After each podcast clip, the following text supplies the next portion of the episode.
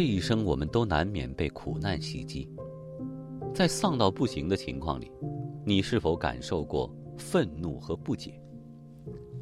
其实，在这个世界上，有无数的人都和你一样，经历着漆黑的逆境，而不同的是，有的人只会自怨自艾，就此沉沦，就此裹足不前；而有的人却在拼命自救、顽强抵抗，拼出属于自己的精彩人生。央广的听众网友，大家好，我是主播富江，今天想和大家分享作家李月亮的文章：当命运给你摧残。你要还他以璀璨。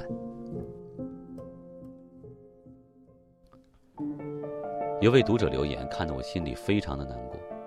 她是一个离异的妈妈，自己带着两个孩子，本来谈了一个新男朋友，马上要结婚了，但是一场意外的车祸，让她截掉了半条腿，脸上还留了几道吓人的疤。残废加毁容的结果是未婚夫很快就离他而去，而单位也找理由辞退了他。本来以为已经倒霉透顶了，没想到小女儿又忽然查出脑部有疾病，手术及后期的维护一年大概三十万，还不一定能保住命。一连串的打击让他欲哭无泪。他说：“老天爷太狠了，太不公平了！我真想问问我到底做错了什么，我要承受这么多。”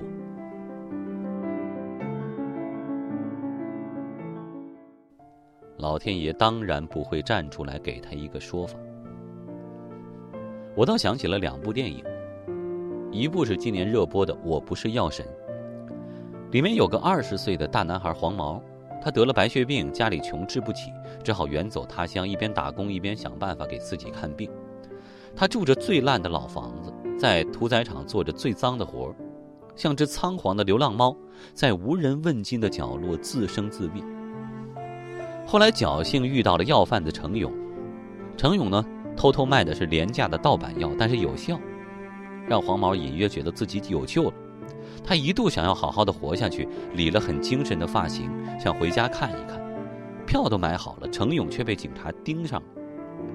为了掩护程勇，他在慌乱当中被车撞死。一个二十岁的卑微生命就这么潦草的结束了一生。他的死是影片最大的泪点，程勇揪住警察，崩溃的喊：“他只是想要活着，他有什么罪？”这个时候，我相信很多观众都哭了。是啊，生而为人啊，他是做错了什么，要活得这么苦呢？老天爷同样不会站出来，给一个说法。电影《唐山大地震》里还有更揪心的情节。一个幸福的四口之家，男人强壮，女人贤惠，姐姐乖巧懂事，弟弟调皮可爱。可是忽然，大地震，父亲为了救孩子被压死，两个孩子被压在同一块楼板的两边，救姐姐就会压死弟弟，救弟弟就会压死姐姐。情况刻不容缓，救援人员急迫的让母亲做出选择。母亲苦苦哀求，一点用都没有。万般无奈之下，她痛苦的说出了三个字：“救弟弟。”这三个字出口，这位母亲就注定一辈子要活在自己的噩梦里。老天就是这么狠。影片里饰演母亲的徐帆绝望的仰天凄厉大喊：“老天爷，你个王八蛋！”很多人看到这儿也是哭的不行。是一个母亲又做错了什么呢？手心手背都是肉啊！老天要让他承受这样的苦痛。有时候人就是会倒很多没有道理的霉，特别残忍，特别粗暴，特别不公平，特别不讲理。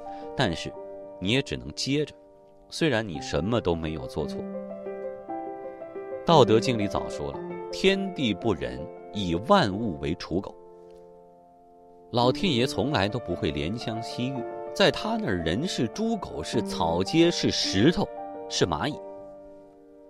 他绝不会因为你渴望幸福就直接赐予你幸福，不会因为你想好好活着就保佑你健康无虞，不会因为你深爱父母孩子就要对他们格外关照，更不会因为你已经足够悲惨了就手下留情。他从不考虑任何人的感受。所以，这个世界上的每个人，不管高官富商还是市井小民，都无法保证自己这辈子不会倒霉，不会被命运无情摧残。那么，万一不幸被苦难命中怎么办？《周易》里也有一句话：“天行健，君子以自强不息。”老天强健的按照自己的规律运行，不会在意某个人的命运。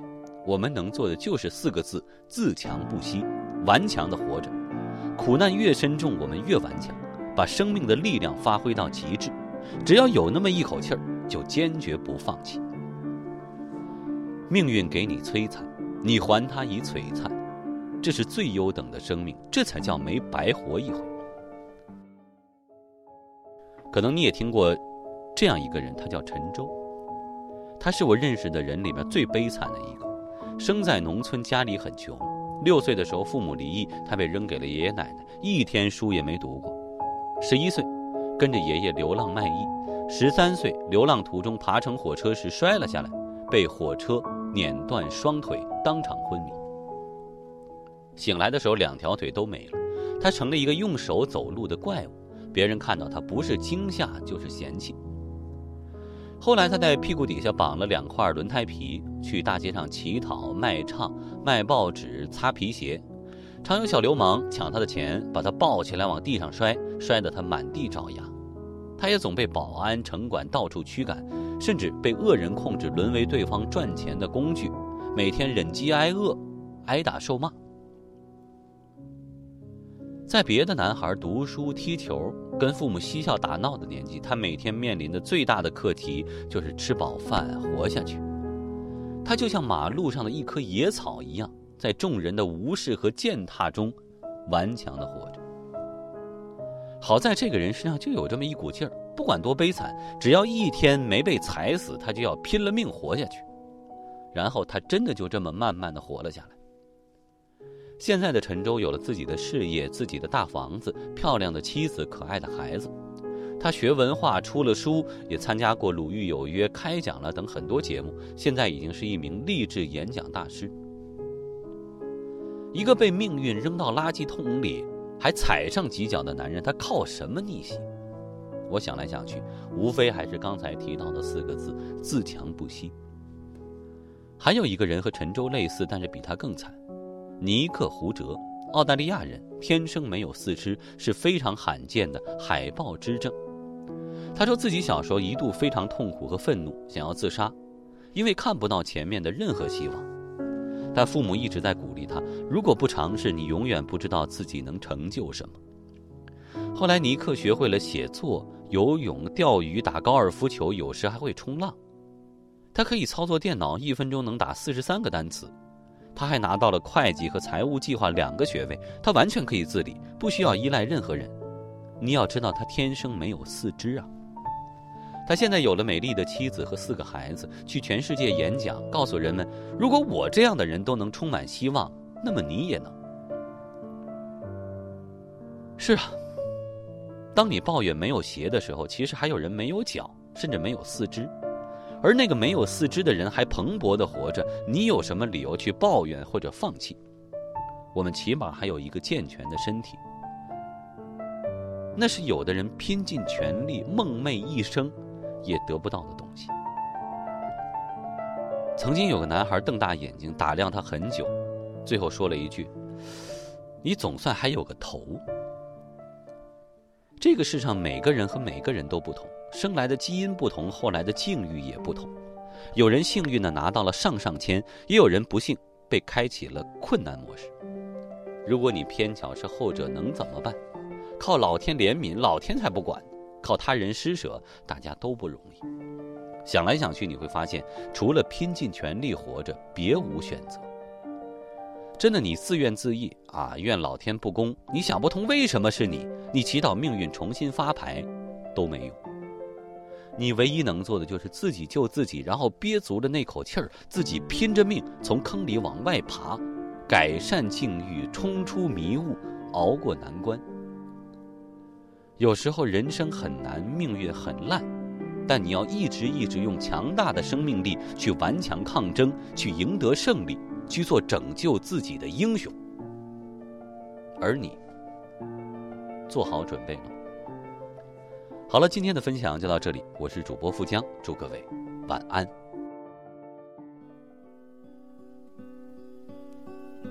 Hello, darkness, my old friend. I've come to talk with you again. Because a vision softly creeping left its seeds while I was sleeping. And the vision that was planted in my brain still remains within the sound of silence. In restless dreams, I walked alone, narrow streets of cobblestone. Neath the halo of a street lamp, I turned my collar to the cold and damp. When my eyes were stabbed by the flash of a neon light that split the night and touched the sound of silence. And in the naked light, I saw 10,000 people, maybe more. People talking without speaking. People hearing without listening. People writing songs that voices never share. And no one dare disturb the sound of silence. Fool, said I, you do not know. Silence like a cancer grows. Hear my words that I might teach you. Take my arms that I might reach you. But my words, like silent raindrops, fell and echoed in the wells of silence. And the people bowed and prayed to the neon god they made. And the sign flashed its warning in the words that it was forming. And the sign said the words of the prophets are written on the subway walls and tenement halls whispered in the sounds of silence.